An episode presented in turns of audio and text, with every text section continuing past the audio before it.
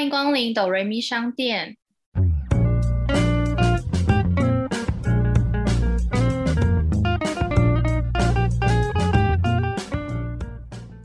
我是板娘多莉，我是小米。在这个节目里，我们会透过戏剧来分享身边的故事。到底是人生如戏，还是戏如人生呢？如果是用 Podcast 收听的朋友们，请先帮我们按下订阅加评分五颗星哦，这样才会有更多人听见我们。我们现在也可以小额赞助，只要一杯咖啡就能当抖人民商店的股东哟。我们今天要来介绍一部防疫特辑，里面有曾经提过的一部韩剧，它叫做《我是遗物整理师》。还是稍微简单介绍一下它这部剧大概的内容。其实是 Netflix 上面的一部韩国影集，主要在讲说患有雅斯伯格症的主角科鲁和他爸爸一起经营了一个叫做“天堂宜居”的遗物整理的公司，专门在为那些亡者房间进行最后的整理。爸爸就突然因病过世，然后透过遗嘱让刚出狱的叔叔来帮忙照顾科鲁，但叔叔必须要通过旁人的测验才可以得到监护权。两个人就透过不同的案子的请托，去领悟到人生还有死亡的温情故事，感人感动的剧。哎，可是其实我一开始看到这部剧的时候，我觉得很特别，因为其实，在现在台湾这样子的环境，很少听过有像这样子的职业。你有曾经有听过这样的职业吗？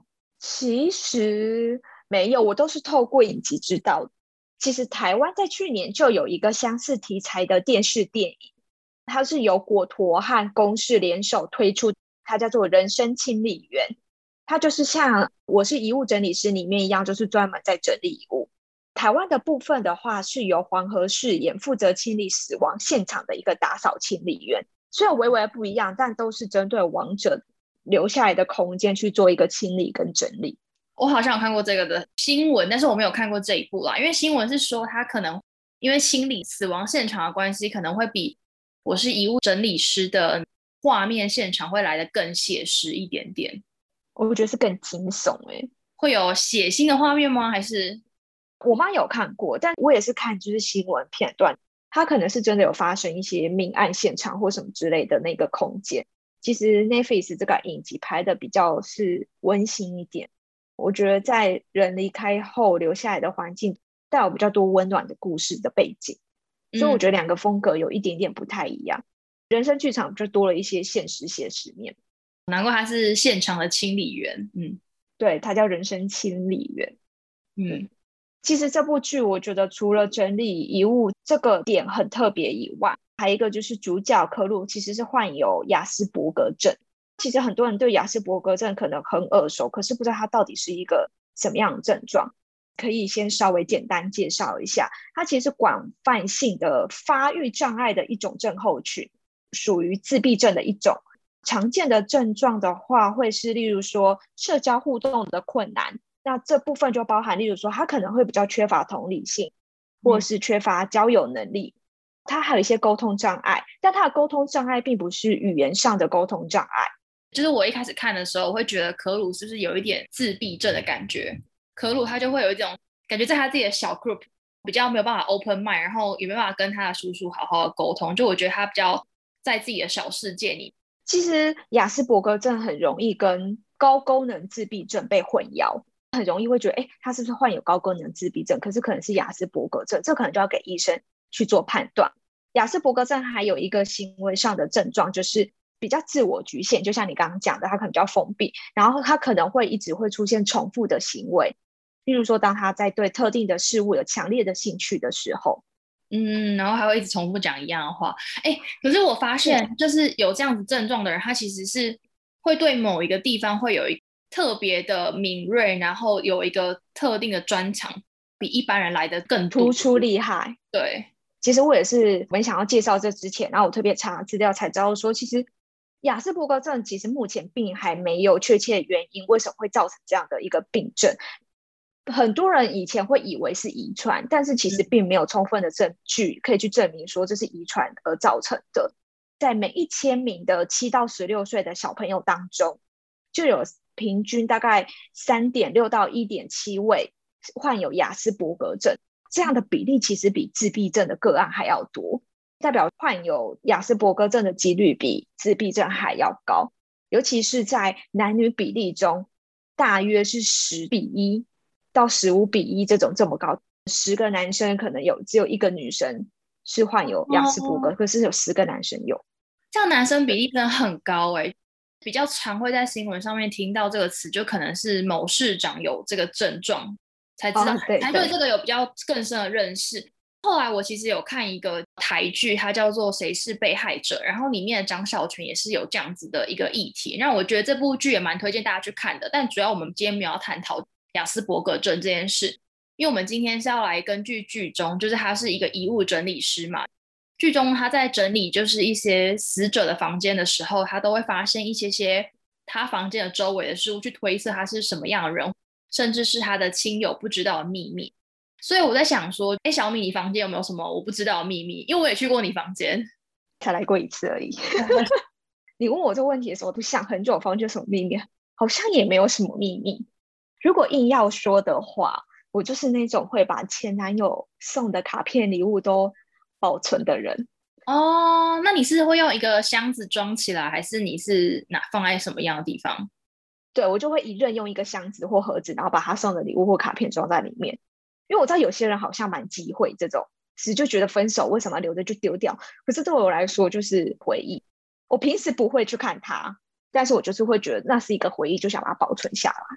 可是这样，我觉得你跟你前男友。分手的话，是不是会比较没有那么的撕破脸？因为通常撕破脸的人，基本上都会把东西给丢烂，或是就是把东西就退回去，这样。就是你们相对下会比较 peace 一点。目前跟前任们都还没有分手到，就是真的撕破脸、恨你入骨的那一种。我还不知道啊，如果我遇到这样可能渣男或什么，我不知道会不会就把他东西给烧了，这我就不太确定，因为没有遇过，你知道吗？没有遇过那个心境上，如果没有体会过，好像很难真的回答。但是目前就是我都有保存这样，因为我就是男的朋友，就是他是跟女生就是分开之后，然后可能在分开前他就送一个女生蛮贵的东西，然后女生就就是问说，哎，还是那你那个东西那么贵，你要不要把它拿走之类的？然后男生就说，哦，好啊，你把它寄还给我。然后我就想说，My God，就是也太没有风度了吧？就是你懂吗？因为那个东西他他也用不到，然后我就觉得他可能也是一种，就是觉得这么贵的东西我也不想要，就是留给你的之类的吧。那我听到也是有点吓到。如果女生都开口了，我觉得男生说要回去，我觉得就还好。那如果说女生没有开口问，男生说好了，既然分手了，那上次上礼拜送你那个 Prada 包还我，那 我就会觉得这样也太小气了吧。而且我想知道是说，因为你毕竟送女生是女用商品、女用的东西，除非可能是三 C 或什么。对啊。对，那如果说送了一个是名牌包，好，那你拿回去，你是要转送给妈妈，还是转送给下一任女友？这个我就会抱持的迟疑，说你拿回去要干嘛？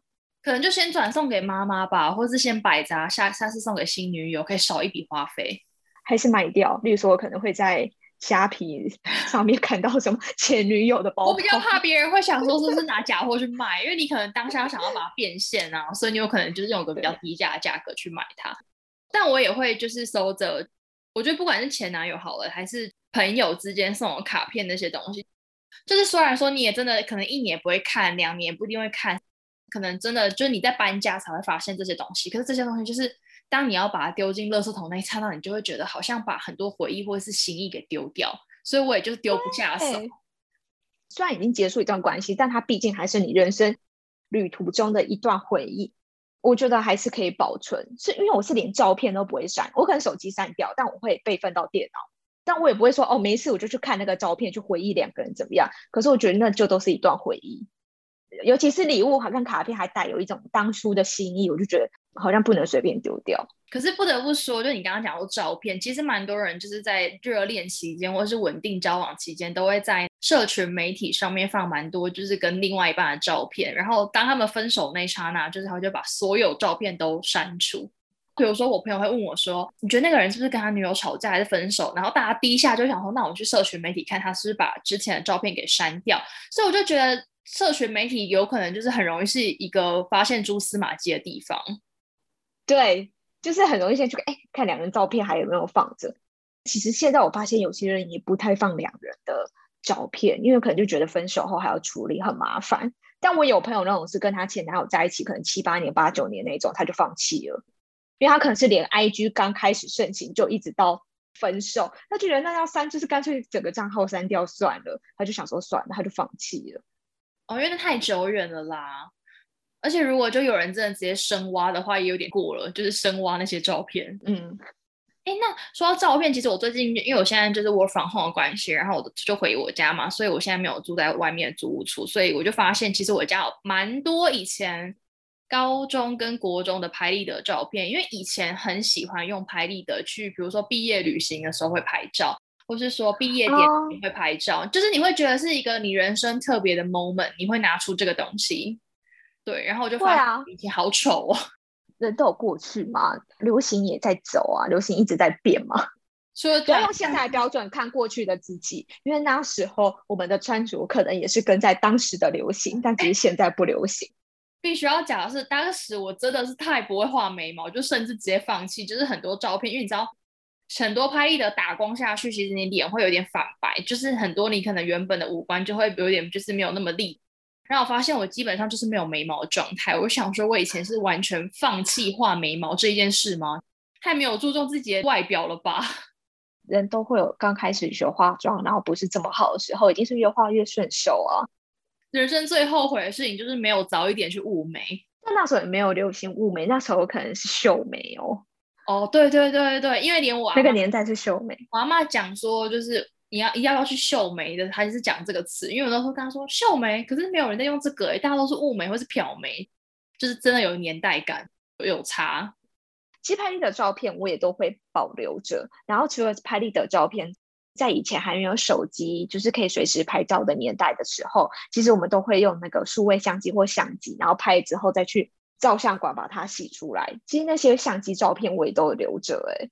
哦，我知道那个，而且我以前有买过一台机器，它是可以直接洗照片出来的，就是那种口袋相机，就是用那个你可以直接洗出来，然后你会觉得就是直接贴在你的记事本。我不知道你以前就同学会不会很爱写那种就是手札，就是会买一堆纸胶带啊，然后一堆小贴纸，然后在他的记事本上。但我个人是比较不会写手札，因为我觉得太流水账，因为每天发生的事情都差不多。但是我就会买那个印相片机的。印出来之后放在自己的相片本里面，然后而且我最近还有发现，就是因为我房间有一面墙，就是世界地图那种贴纸，它可以就是你自己贴在你房间，它就是一个比较大范围这样。然后我我以前就会把那个就是明信片，现在明信片还贴在上面，它就会贴在那个墙上。比如说我收到欧洲国家，然后哪里的，然后我就会直接把它贴在那个世界地图上面。然后我就觉得哎，蛮好玩的，就是那种看过去会觉得好像去过很多地方。不一定是我自己写给我自己的啦，有一些是我在一个网站上面，它好像是叫做 Post Crossing，然后它是你可以可以跟外国人交换明信片的地方。国中吧，就比较没有办法，就是一直出国玩什么的，因为那时候也是学生。那因为就是这个网站的话，就是当时的英文老师就会说，你们可以试着就是在上面抽你五个国家的样子，那你就可以写那个明信片给他，在那个网站上也会有记录，那也有可能会有别人抽到你。那你就有可能收到别的国家的明信片。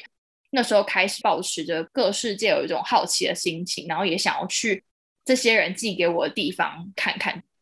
其实我第一次听到这个网站，我也会收集明信片，可能就真的是有朋友去国外旅行或出差的时候写给我，然后或者是我去国外会写给别人，或者会再多买给自己。之前出国也会就是写给好朋友，手机里面就会有一个区域是翻译那个英文。但我后来发现，根本不需要翻译成英文呢，因为你如果最后写台湾的话，他就会直接寄到台湾去。台湾收到之后，他就按照上面的地址再去分发。有一次，我朋友就直接丢中文，然后他就跟我说，其实不需要写英文，就是你直接他会直接配送到最后的台湾。因为我突然想到，我小的备忘录就是存比较好朋友的地址，就是想说明信片可以写，我也都是写中文，然后我就是最后面写一个台湾，然后画个底线。我就突然发现了这件事情。对，不需要大费周章。但除了明信片之外，其实连学生时期不是很爱传纸条吗？比较会有写卡片送礼物的那个时期，其实那些我都会留着，即使那个礼物很费用不到位，都会把它留下来。我好像只有留着朋友送的娃娃，哎，因为以前娃娃比较不会摆出来，我会过敏，所以其实会有蛮多大娃娃，它是蛮干净的状态，然后有一点不知道到底要送给谁，然后所以我都会收起来。但纸条我真的没有留，因为纸条真的太琐碎，应该在我妈可能就是整理房间的过程中就把它丢了吧。但纸条我好像也只有留，就是 前男友的，因为一般朋友的那种真的太琐碎，里面太多废话，那我好像也没有留。但卡片就是大家都会留，我一个纸盒就有保留，就是所有人曾经学生时期送过各种卡片都有留下。可是我想问呢，就是你跟男友都在一起，为什么要写纸条啊？就学生时期啊，就还是会传纸条哦，交换日记啊。其实我没有去打开看的，还是我要去看一下我们以前都在写什么。你现在问我，突然想不起来，我不知道纸条里写什么。因为我朋友他那时候高中在班上交同班同学男友的时候，他也会跟这个男友一起写交换日记，可能就是今天他带回家写某一栏，然后隔天换他带回家写。本子里面是他们的爱意呀、甜言蜜语之类的。我们好像下课后会讲电话或者传简讯，然后上课的时候就是用纸条。哦，可有时候会传纸条或干嘛。可是像你如果收到礼物。是你用不到的，你会把它转送或者是怎么样吗？还是你也会把它保存下来？因为我是会保存下来的人，发现朋友会把它转送。可是我觉得太尴尬了，他哪一天突然问你说那个东西或者什么，这东西又不在旁边，就有点尴尬。我觉得可能要过久一点吧。你国中收到，然后你高中去了另外一所学校，你们已经不是同班同学，那我觉得还好，就是已经不是同班的状况下，也过了蛮久的。我觉得他可能也忘记他送过这个礼物，我觉得就没差。但如果当下同一年你忙立马转送出去，正常台湾人的心态应该都会是问一下说，哎，他最近有用那个东西吗？还是那个东西怎么样？什么？你就想不出个所以然，你知道，因为东西已经不在你身边，你就会觉得有一点就是小尴尬，对你也有点心虚这样。我觉得那些人应该就会说个谎吧，就说哦放在家，或是哦就是放在哪里啊，或什么之类的。哦，因为我现在还没坏掉，就没有用。我不知道啦，我猜的，因为我是不会做东西说那个人送到他不喜欢的礼物，就是跟他不太熟。因为我妈也会干这种事，所以我其实很看不过去。但我妈是吃的，比如说一个亲戚，可能他们假设出国，然后就送了很多，可我妈就不喜欢吃这东西，她就决定说这个饼干很甜。他就觉得我们不应该吃这么多，他就会转送，然后我就会很生气。我觉得食物还可以啦，因为食物别人问你好不好吃，你就讲好吃就可以了。他问你说，那你会不会觉得太甜？哦，不会，我觉得刚刚好。哦，可是我送的是咸的饼干呢。他如果问你会不会太甜，然后问他明明送咸的，这样他也太故意了吧？我觉得正常人不会这样子，因为他可能有留案底。好啊，我突然想到，就是我刚刚讲明信片嘛，然后其实我出国的时候最喜欢买的，也会收集的东西就是笔记本，就是我很喜欢去逛当地的就是书店，然后因为我觉得书店就是一个比较能够展现这间这个城市的文化。书店买笔记本之外呢，我还会再买我的小王子的书，因为我喜欢收集就是小王子不同语言的书，虽然就是根本看不懂，但就是有种成就感，就摆出来就是那种哦。泰文啊，然后意大利文啊，然后法文这种，就是会觉得嗯，很有很有满足的感觉。对，就是我比较收集的癖好，蛮多人不解的。而且我朋友是曾经，对啊，你有看到我皱眉吗？因为我朋友在泰国要帮我买这个的时候，他就想说，一般泰国书店没看到，然后刚好去逛机场的时候，想说有书店，要不要去看一下？他就说他为了帮我买那一本就是小王子的书，差点赶不上他的飞机。你又看不懂啊？而且我跟画的不一样吗？呃，画的是差不多的，他但是我发现一件事，泰国的小王子的脸比较黑。我没有，我没有，我没有要歧视，但是他书本真的，我跟你讲，到时候就拍一张照片发我们 Instagram 现实动态，他真的脸比较黑，他那个肤色真的比较深。我没有在 就是种族歧视，所以欧美的有皮肤比较白吗？嗯，就是英文版的比较白一点。那中南美的，我在土耳其买的蛮白的啦，但是。那中南美或非洲版本，我还没有收到。如果有去中中南美洲的朋友们，或者我自己去的话，我再去买。但是东南亚真的比较黑。哎，那我问你，因为从以前到现在，你一定有太换过很多手机，那些手机你会留着吗？会，会留着。哎，就是。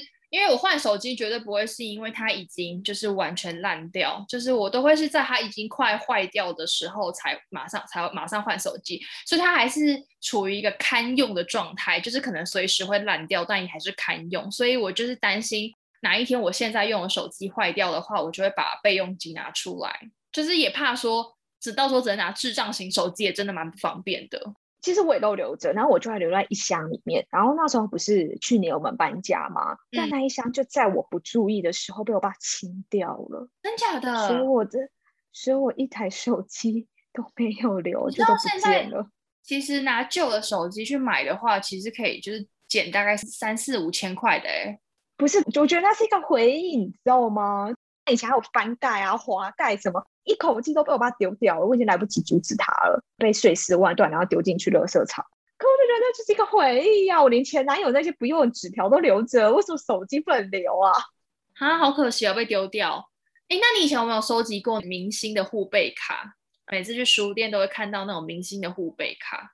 你在讲说我们那时候有聊在追星的时候，你有分享过那些明星护贝卡吗？对啊，哎，我真的还在我房间有发现那些明星护贝卡，所以我我有点想要就把它都丢了。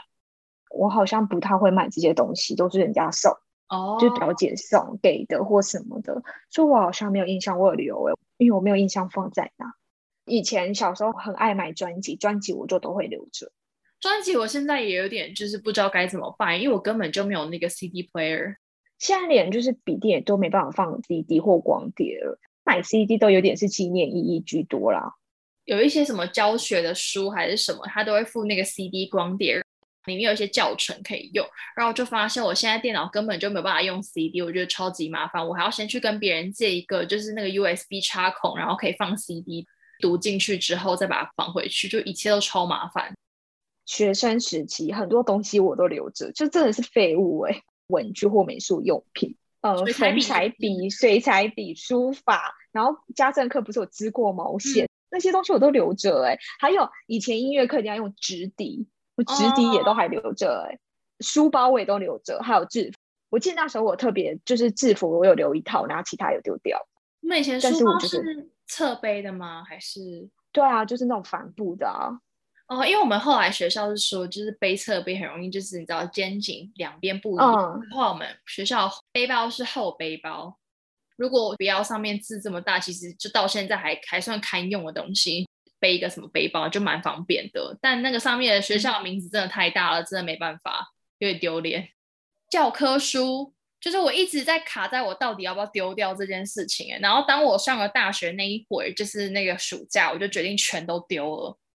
哦，我也全都丢了。那时候也是国小都一直留，一直留，留留到一到上国中，这些真的变废物，然后就把它全部都只用回收掉。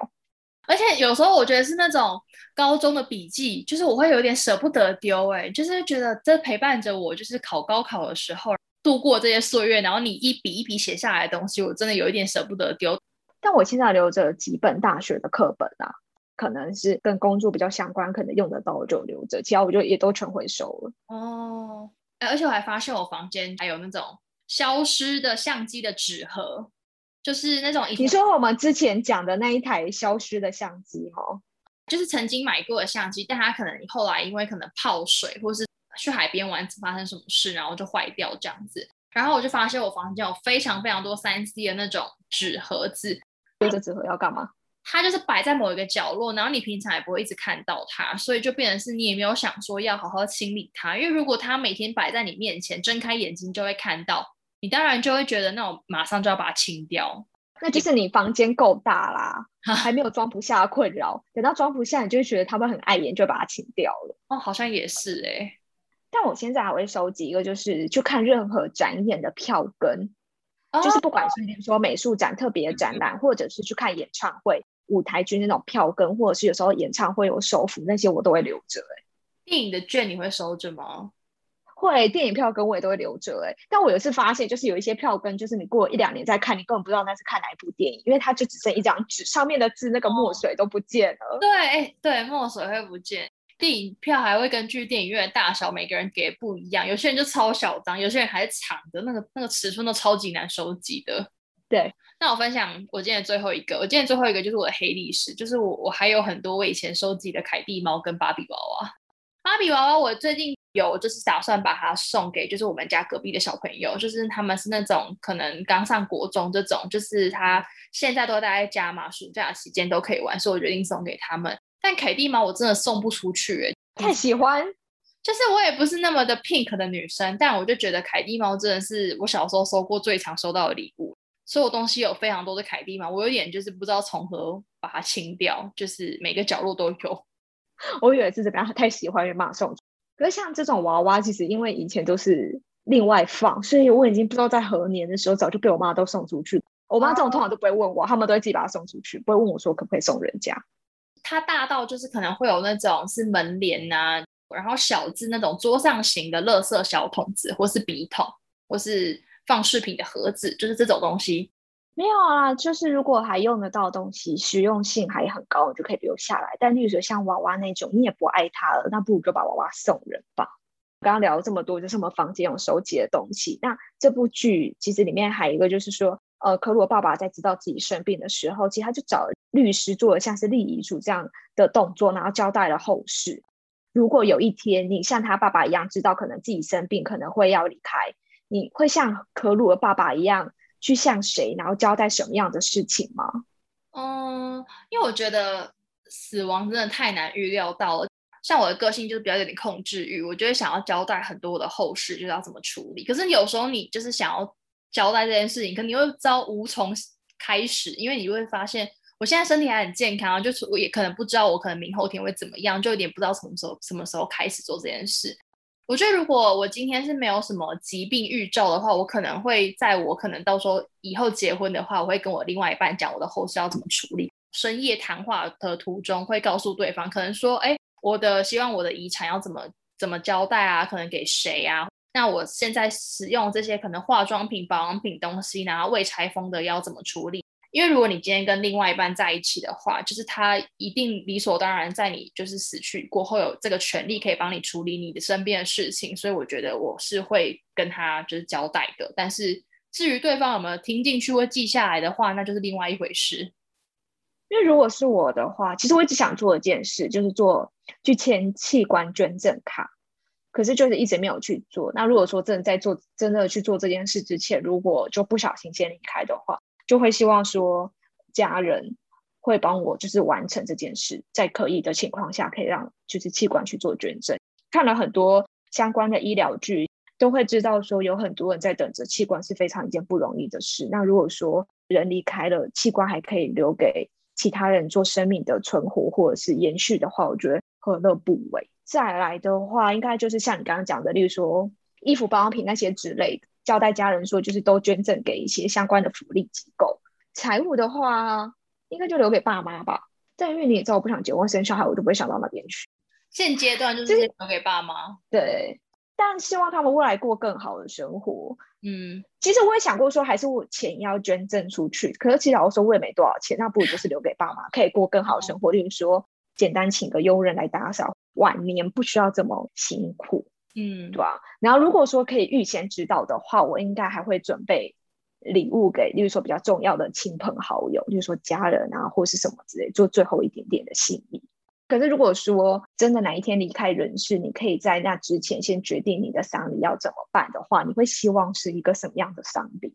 其实国外蛮流行那个死前派对，就是临终者他可能会办一个派对，然后邀请他的亲朋好友出席，好好道别。然后我觉得里面的话就会以一个比较关心家人、亲情、朋友这样子的一个出发点。可是我觉得会去办这个的话，真的是你已经可能身体有疾病，或是你可能真的岁到一个年纪，可能你或许到七八十岁，还是就是身体非常的健老，但你知道你可能有一天怎么样？因为我觉得身体是你可能在日常生活中你是可以感受到它一点一滴的变化，所以你可能可以有提前做这样的事。如果今天我也是再过几年我可能就会怎么样的话，那我也会希望我也可以办像这样子的派对，就是邀请我的的朋友们一起来，因为我就会觉得说，就是。